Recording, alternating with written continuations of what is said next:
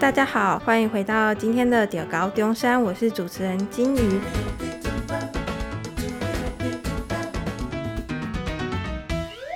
因为最近呢，就是新课纲的第一届考生与过往的个人申请不同之处，那相信学习历程档案是高中三年学习成果的精华版。那也是大家最头痛的一件事情。那因为快要就是要缴交学习历程了，也快要面试了，所以我们就开设了新的一个系列，就是要为大家讲解，就是中山各个科系的学习历程档案。我们今天邀请第一位教授来跟我们分享。那让我们欢迎今晚的中山大学财务管理系唐俊华教授。教授你好。你好，各位同学，大家好，各位听众，大家好，我是中山大学管理学院财务管理系唐俊华老师。唐俊华老师目前是中山大学财务管理学系任教，那他的研究专长为保险跟延伸金融商品跟公司财务。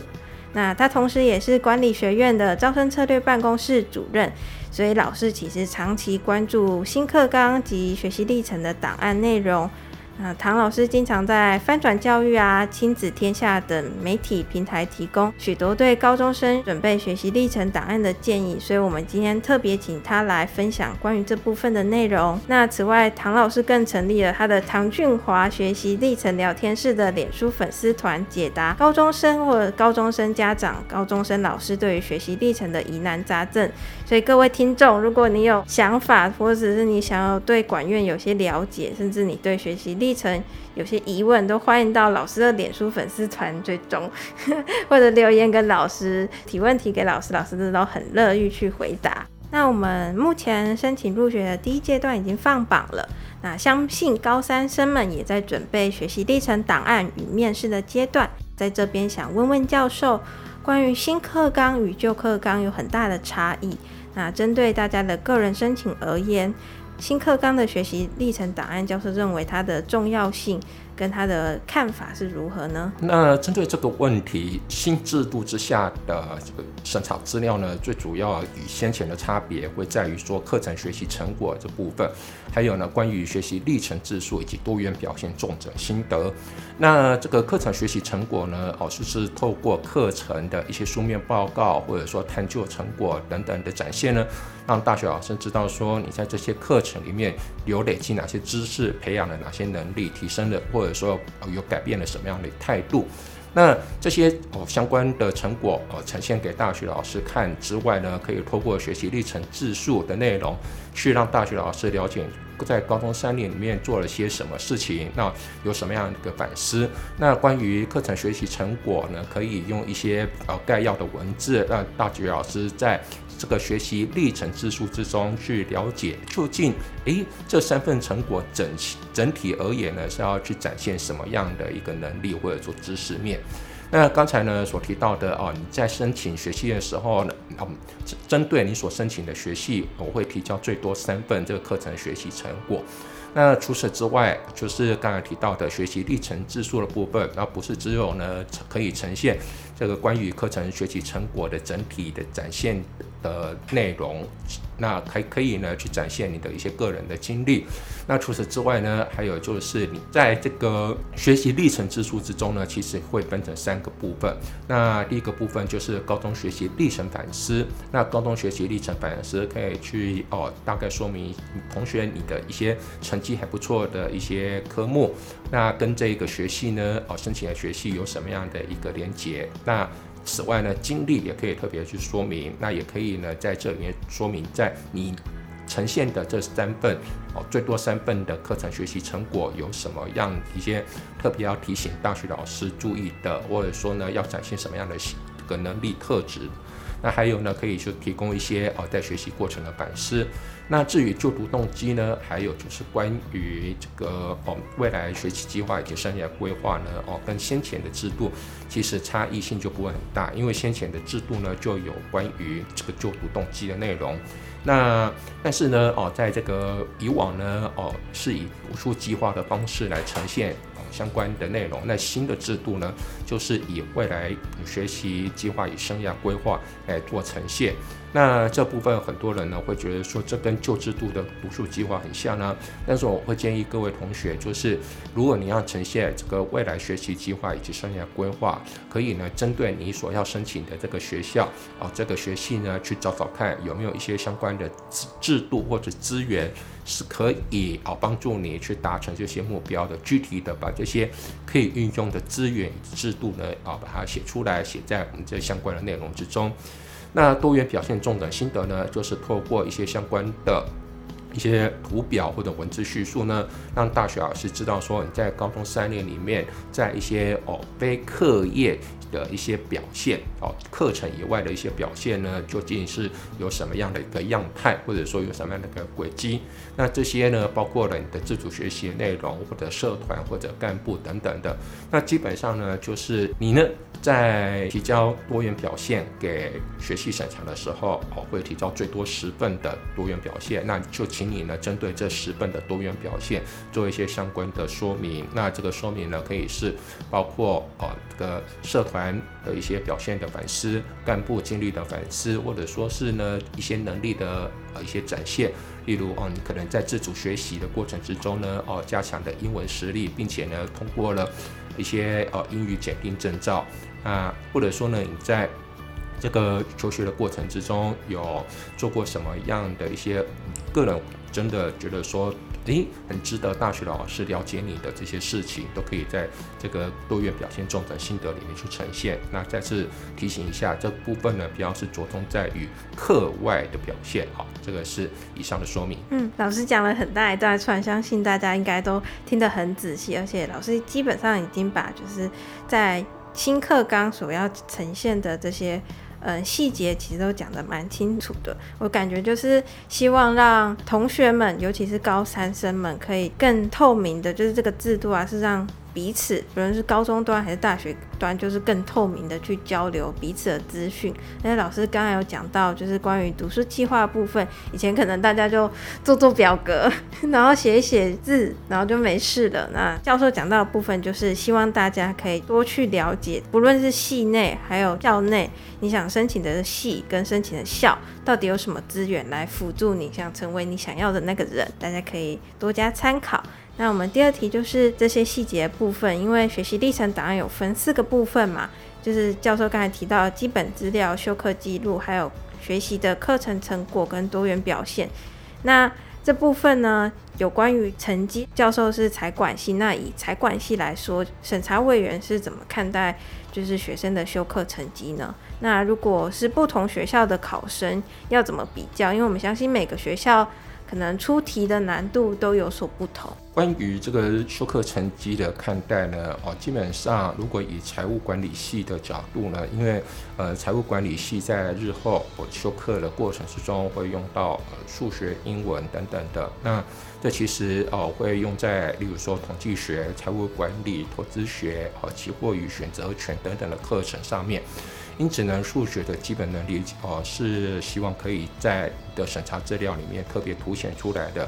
举例来说，如果你的数学成绩还不错，或者说呢，哦，从高一上到高三呢，都有一个稳定成长的一个走势，或者是学这个数学科的成绩有一个稳定的这个上升的走势，那我会建议说呢，可以通过哦刚才提到的高中学习历程反思的部分呢，用一个表格或者说呢图表去呈现，那这个成绩的一个亮点，或者说呢，哦这个有一个上升的走势。那除了呃数学之外，英文也是一个呢会是重视的面向。那英文呢可以透过你的在学成绩的一个呈现，那跟刚才的方式一样，用图表的方式呢来去凸显出你的英文有不错的一个表现。那还有就是呢，如果你有在这个呃，高中三年阶段呢，考取一些英语检定的证照，那也可以在多元表现中的心得，或者说是在学习历程之书里面呢，去呈现你有这样子的一个成绩。那另外呢，哦，这个在财务里面呢，可能有越来越多的这个资讯城市的应用。那所以说呢，如果说你在高中阶段有关于资讯科技的一个学习成果，哎，你觉得说不错，那也是可以提交作为审查资料的一部分。或者说你在高中阶段的自主学习是跟程式学习有关系，或者说跟一些软体应用的学习有关，也可以呢作为自主学习的素材，然后呢哦提交作为审查资料的一部分。但是呢，刚才所讲的这些面向呢，都是请同学们呢参考用，并不是说呢只着重在这三个科目。那有些同学呢，他可能有很多面向的表现。那很多面向的表现呢，哦，那你可能会觉得说社团，或者说一些干部经历，或者说呢，哦，一些其他你觉得很不错的多元表现，似乎哦，呃，他。并不是跟数学直接有关的，不是跟英文或者说资讯科技直接有关的。那也欢迎你呢，哦，就是透过审查资料的呈现来凸显你认为的优势。那这些优势呢，或许就是呢，哦，一些可以去弥补你在一些学科成绩哦，可能并不是特别理想的状况之下，让你呢可以呢有其他的优势去展现，这个是我的建议。其实就是不一定是要多方面的全才，其实你只要有自己的亮点，那并提交上去，其实都可以让教授看得到。对，没错。好，下一个问题就是修课记录中，因为我们也知道新课纲在高中端给予学生很多的机会去选修他们有兴趣的课程。那审查委员可能希望在以财管系来说，他们可能会以哪些类别的课程去评估一个学生呢？这个多元选修课的内容，说实在话，我这个。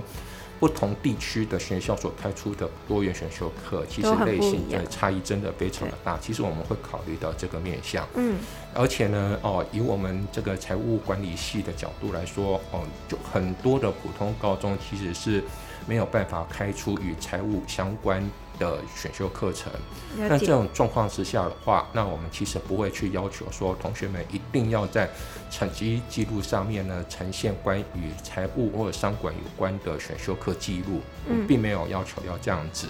那同学们在选修课的这个展现之下呢，哦，可以去展现说你在这个选修课里面你有学到了什么样的一个能力，提升了什么样的一个知识。那如果可以，可以试着告诉哦。这个大学端的老师说，你所提升的这个能力或者知识，是可以如何运用在哦未来大学四年的学习之中。我举例来说好了，可能呢你在高中的这个多元选修课程，可能是与自然啊，或者说是跟一些科学面有关的。那这部分你是不是可以哦告诉我们说，在这门课里面有学到了什么样的一个能力？例如说，可能在过程之中跟同学们讨论。那讨论呢，这个能力的一个提升，或者说呢，哦，小组报告的提升，或者说收集资料的能力的提升等等的，也都可以呢去做一个这方面的呈现。即使说你修的课程跟财务或商管没有直接关系。哦，对，这也解决了大家可能学校资源不平均，或者是。每个小学校的内容都不一样的问题。比如说，我举个例，看教授觉得正不正确。我以前有在高中的时候修过桥牌课，那桥牌就是要对数字很敏锐，而且你要跟你对桌的同学要打好很好的合作关系。大家听起来可能跟财管没有很大的关系，那我是不是就可以写可能增加我对于同学的合作能力啊，还有就是对数字的敏锐度，这样子是正确的吗？对，没错，就是呢，哦，刚才主持人提供的这个例子，让同学们知道说，哦，其实有很多的课程呢，都会有所谓的这个小组报告。嗯，那小组报告呢，从一开始的一个议题的发想呢，到最后的成果产出，都需要有很多的跟组员磨合的这个阶段。那这过程之中，哎，可能会有一些意见不符合的状况。那同学们，你怎么去呃解决这个意见不符合的一个状况，来最后产生一个不错的成果？你也可以呢去呈现这样子一个历程的一个说明。那因为呢，在我们的管理学有很多的课程都会有这样子的一个合作的一个期末报告的展现。那这部分的学习的历程，可以好好的去做说明。就等于说，你高中的时候就开始已经在适应大学的上课模式或者是学习模式的。没错，这样也解决了可能高一生们在修课的时候，其实你不用特别的去想说我要一定要修到什么课来对应我未来想要上的学习，反而可以想这门课除了实质上你学习到的知识之外，它有什么在运作上的一些学习是可以让你有收获的，其实也可以去做选修，是这样吗？对，没错，就是呢，呼应刚才主持人的说法，就是高一呢。一开始从国中呢进入高中的阶段，可能一开始呢并不知道说未来大大学究竟要读什么，而且很合理的一件事情。那很多的学生呢，可能在一开始读高中的时候就开始呢有一些呃恐慌，就觉得说，哎呀，我还不知道我要读什么，我不知道要选修什么样的课程，以便我以后申请大学呢可能比较顺利。暂时呢，先把这个恐慌放下来。我们先呢想想看，说你可能呢对哪些课是有兴趣的，那或者说哦，你选上了什么样的一个课程？想想看，在这个课程过程之中，你可以提升你的什么能力？那我再从另外一个观点来看好了。嗯、好。那或许呢，哦，你所选到的这个课并不是你第一志愿的课程。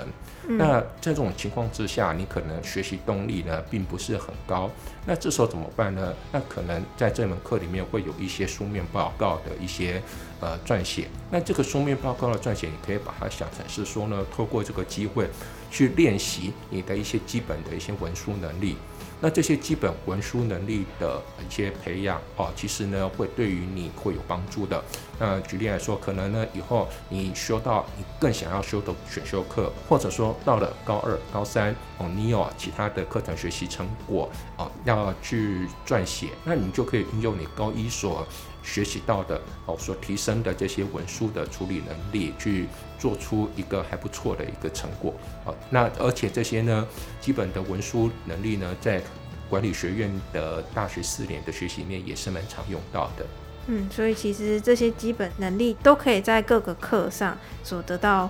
获取或者是学习的。刚才教授与我们分享了新旧课纲的差异性和重要性，修课成绩及审查委员的评估方式等等。相信各位同学一定是收获满满吧。今天的节目就先到一段落，那唐老师下一集也会继续跟大家分享更多学习历程相关的事物，像是学习成果、多元表现、资源的分配，以及很多人关心的重点心得到底要怎么写。这些精彩的内容都将在下周二的节目中播出，千万别错过哦。那么我们感谢唐老师，大家下集见，拜拜。